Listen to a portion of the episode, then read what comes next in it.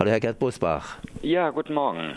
Ich habe Sie ja bereits angekündigt, Sie werden erst am Samstag hier in Freiburg sein und dann gleich mit einem Vortrag die instrumentalisierte Zukunftsangst, gesetzliche oder private Rentenversicherung. Wer hat den Nutzen? Sind Sie Rentenversicherer? Nein, ich bin kein Rentenversicherer, sondern ich bin Statistiker, habe aber in der Politikberatung und bei Kassenzahnärzten halt das Lügen mit Statistik gelernt und äh, da ist mir im letzten Jahrzehnt eine ganze Menge aufgefallen. Das heißt, Sie sind im Prinzip ein professioneller Lügner. Ähm, zumindest ein Etapper. Ich könnte es auch, aber leider muss ich immer dabei so lachen, wenn ich Leute belüge, dass ihnen das sofort auffällt. Also müssen wir ja aufpassen, ob in diesem Interview gelacht wird. Gut, ich hoffe es doch. Im Vortrag wird auf jeden Fall gelacht. Äh, der Titel ist nicht von mir so ausgewählt. Ich hätte ihn etwas einfacher ausgedrückt, weil ich äh, bin und möchte verständlich bleiben. Also keine Angst, liebe Hörer. Äh, das, was da kommt, werden Sie zu mindestens 95 Prozent verstehen, wahrscheinlich sogar zu 99,8 naja, wenn ich Universität Freiburg lese, dann verstehe ich immer nur eins, dass da eben ein bisschen akademisch aufge, aufgedunsen wird und dann kommen dann solche Wortungetüme heraus wie die instrumentalisierte Zukunftsangst, gesetzliche oder private Rentenversicherung.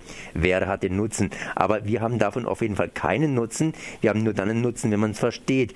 Und deshalb, Herr Gerd Bosbach, was muss ich verstehen, beziehungsweise welchen Titel hätten Sie denn gewählt? Ich hätte halt einfach den Vergleich zwischen äh, gesetzlicher und privater äh, Rente halt ähm, ja, wahrscheinlich. Also jetzt bringen Sie mich in Schwierigkeiten, weil für die lockere Titelwahl braucht man auch Zeit, äh, sonst kommt das nicht locker rüber. Also der Inhalt wäre der gleiche gewesen, er wäre aber sprachlich einfach viel runder, viel einfacher geworden.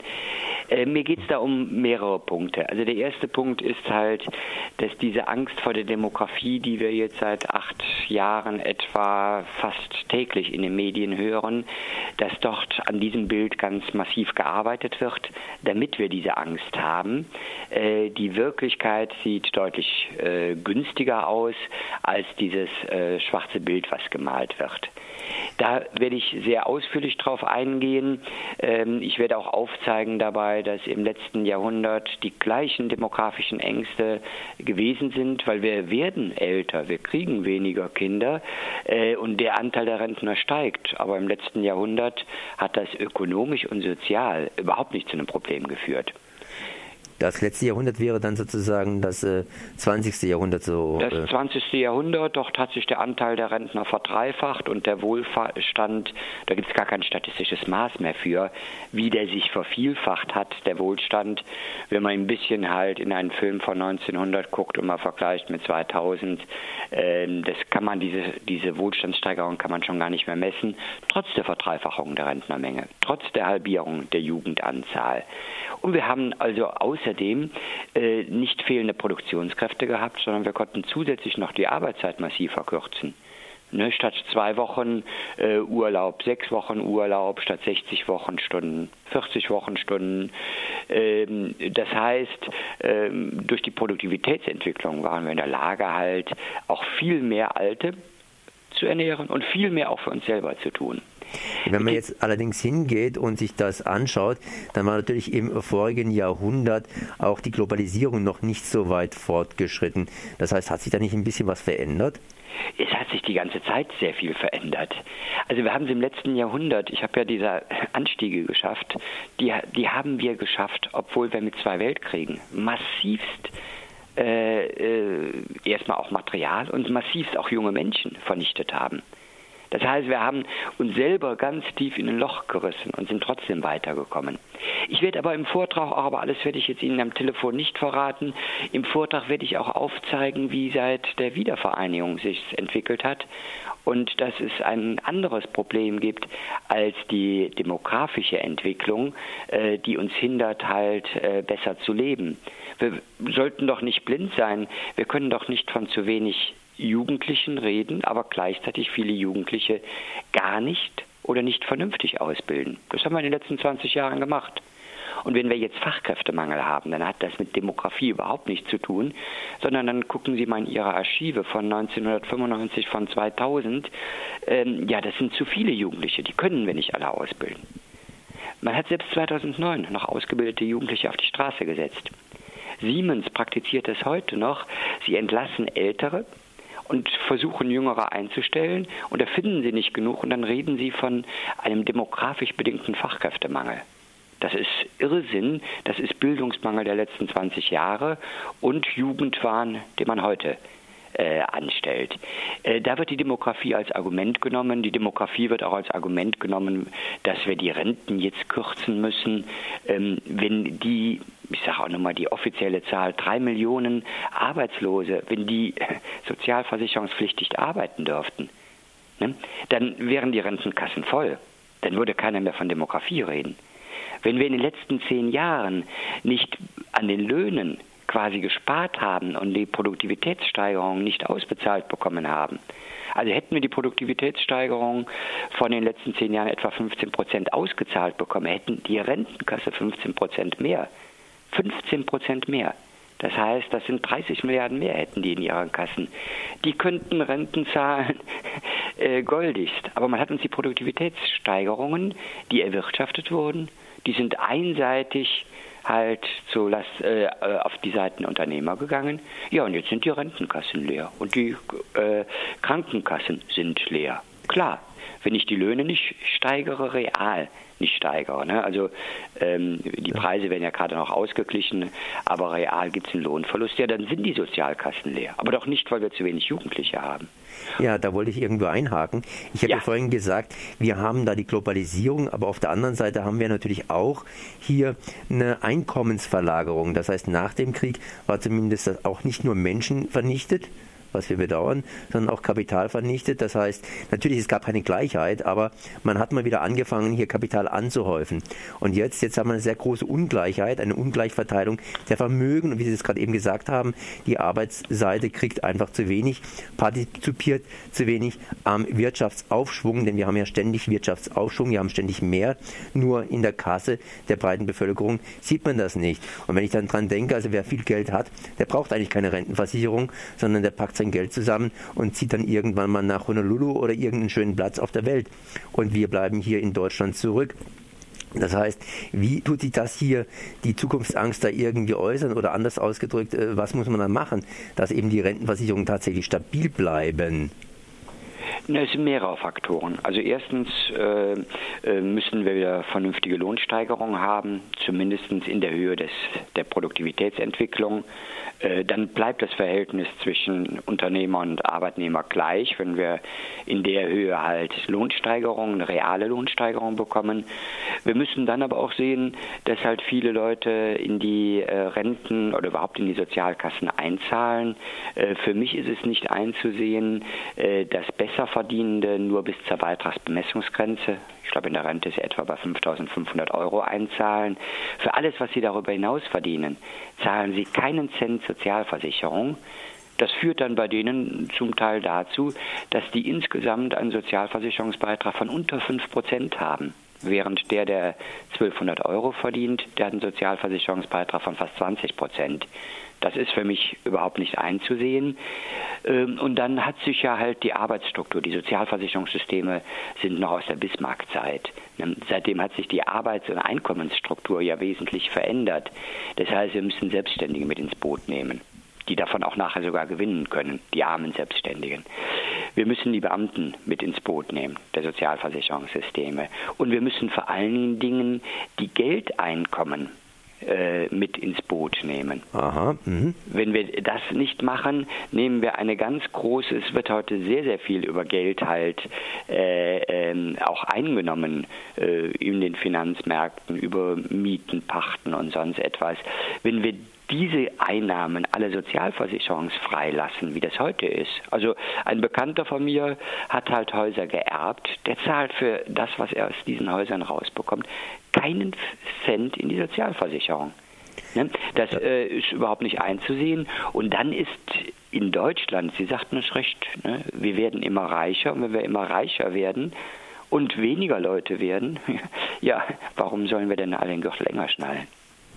Das ist ganz klar. Ich habe vorhin Aha gesagt, weil Sie haben eben gesagt, hier, man muss auf jeden Fall die Kapitalseite mit ins Boot nehmen. Für die Kapitalseite ist im Boot immer noch Platz. Das heißt, überall, wo die auftauchen, will man die eben auch dabei haben. Und die anderen, die lässt man meistens dann absaufen. Das darf man halt nicht machen.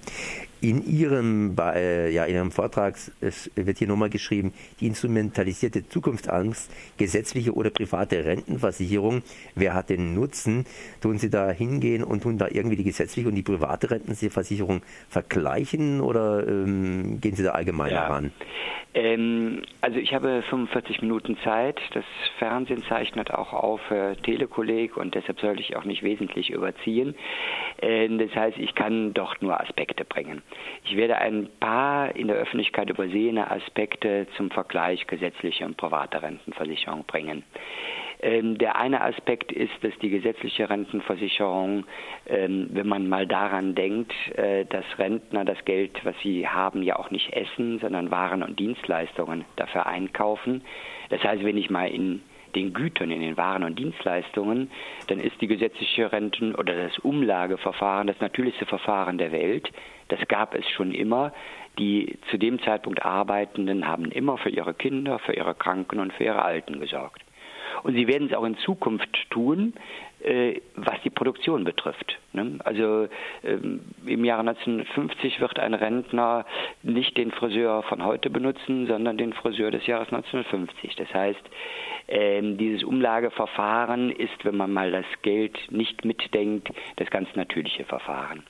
Was aber auch spannend ist, ist, dass die private Rentenversicherung, die ja immer so als das Allheilmittel äh, gepriesen wird, die ist natürlich auch demografieanfällig.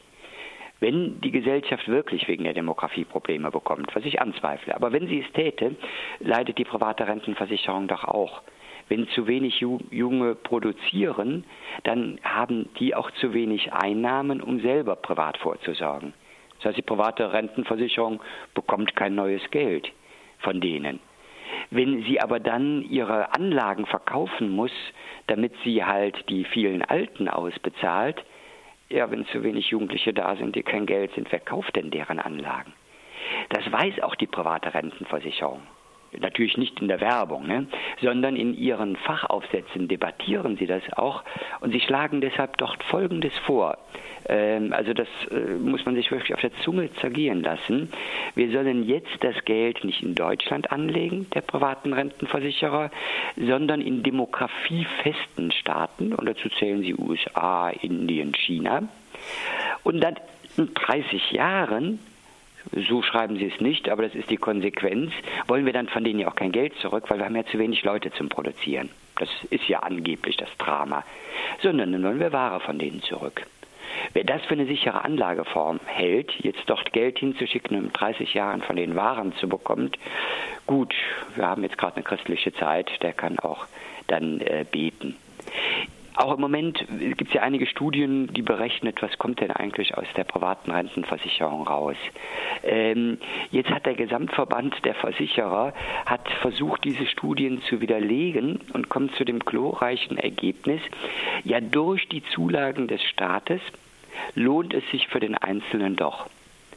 Das mag sogar stimmen, wenn die Finanzkrise nicht noch schlimmer tobt als jetzt, dann mag das stimmen. Aber was Sie damit indirekt sagen, wir brauchen die Staatsgelder, ja, damit wir Privaten halt günstiger aussehen. Ja, dann sind die Privaten an sich nicht günstiger, sondern sie sind über die Staatsfinanzierung dann vielleicht noch für den Einzelnen ein bisschen lukrativ. Und dann würde ich dem Staat vorschlagen, dann soll er den Umweg über die Privatversicherer, die riesige Gewinne daraus ziehen, nicht machen, sondern dann soll er weiter im Umlageverfahren das direkt den Rentnern zahlen. Ähm, dann kommt für beide Seiten mehr raus. Also da habe ich auch noch einige andere nette Beispiele, die man auch ein bisschen grafisch sehen muss. Äh, ich führe dann auch Leute vor, aus Höflichkeit, weil Herr Raffelhüschen die Diskussion abgesagt hat, äh, werde ich Ihnen da äh, vor dem Publikum nicht vorführen, aber ich werde einen der Lobbyisten und angeblichen Fachleute zum Thema, den Meinhard Miegel, werde ich mal ein bisschen näher beleuchten und seine Methoden, mit denen er äh, die private Rente schön rechnet, werde ich dort halt als das entlarven, was sie ist. Es ist eine Rechnung, äh, die äh, ja unter Wissenschaftlern eigentlich verboten gehört, weil sie äh, völlig falsch ist, von völlig falschen Annahmen ausgeht. Ne, Meinert Miegel berechnet bis die Wirtschaft bis 2130, äh, aber Produktivitätsentwicklung, soweit ist er noch nicht, das mit einzubeziehen. Aber das kann auch Professor Raffelhüchen. Professor Raffelhüchen kriegt ein, bekommt eine Vervierfachung der äh, Pflegebedürftigen hin, indem er annimmt, wir werden sieben bis neun Jahre älter, aber gleichzeitig annimmt, wir werden im gleichen Alter pflegebedürftig. Das heißt, die sieben bis neun Jahre, die wir älter werden nach seiner Annahme, ja, die verbringen wir komplett nur im Pflegeheim, weil wir keinen Tag länger gesund sind.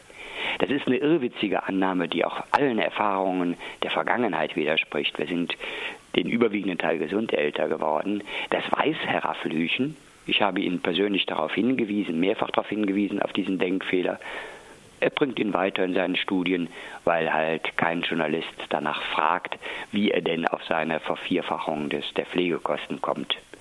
Und der Raffelhürschen ist leider nicht dabei. Das heißt dann, wenn Sie hier in Freiburg lesen werden oder den Vortrag halten, und zwar jetzt am Samstag, 17. Dezember um 11.15 Uhr im Hörsaal 2004.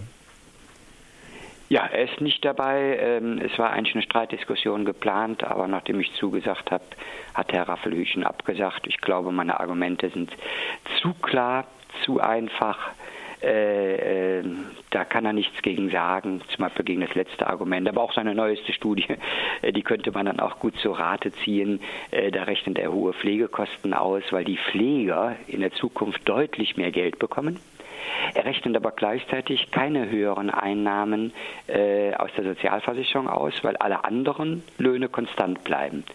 Also wer so denkt, dass nur eine Berufsgruppe, und zwar noch eine in unserem System leider schlecht beleumdete Berufsgruppe, deutlich mehr Geld bekommt, alle anderen Berufsgruppen nicht, gar kein Geld mehr bekommen. Wer so denkt an dieser Stelle, ja, der scheut die Öffentlichkeit, der nimmt lieber die Medien wahr, die seine Sachen halt äh, ja quasi auch ungelesen. Ne? Also sie, sie nehmen die Pressetexte von ihm und veröffentlichen die. Und das tun halt leider noch relativ viele. Ich freue mich, dass Sie halt auch mal andere äh, sprechen lassen. Und an der Uni Freiburg wird es halt, äh, ich denke, recht locker am Samstag und recht anschaulich. Und nachdem das Fernsehen dann gedreht hat, äh, haben wir auch noch eine Dreiviertelstunde Zeit für eine lockere Diskussion äh, mit dem Publikum. Und ich hoffe, dass Herr Raffelhüchen, wenn er schon nicht selber kommt, zumindest ein paar seiner Mitstreiter schickt, äh, damit auch mal das ein oder andere Gegenargument kommt. Dann können wir dann darüber auch gut diskutieren. Das heißt, jetzt am Samstag um 11.15 Uhr in der Universität, Hörsaal 2004, hier Gerd Bosbach mit, ja, mit der gesetzlichen Rentenversicherung und den Lügen, die es darum gibt. Ich danke auf jeden Fall mal für das Gespräch. Wer mehr lesen möchte, kann das tun im Internet. Lügen mit Zahlen, mit Bindestrichen jeweils geschrieben oder ganz einfach Lügen mit Zahlen eingeben und ausgoogeln. Dann findet ihr schon den entsprechenden Weg. Ich danke mal für dieses Gespräch.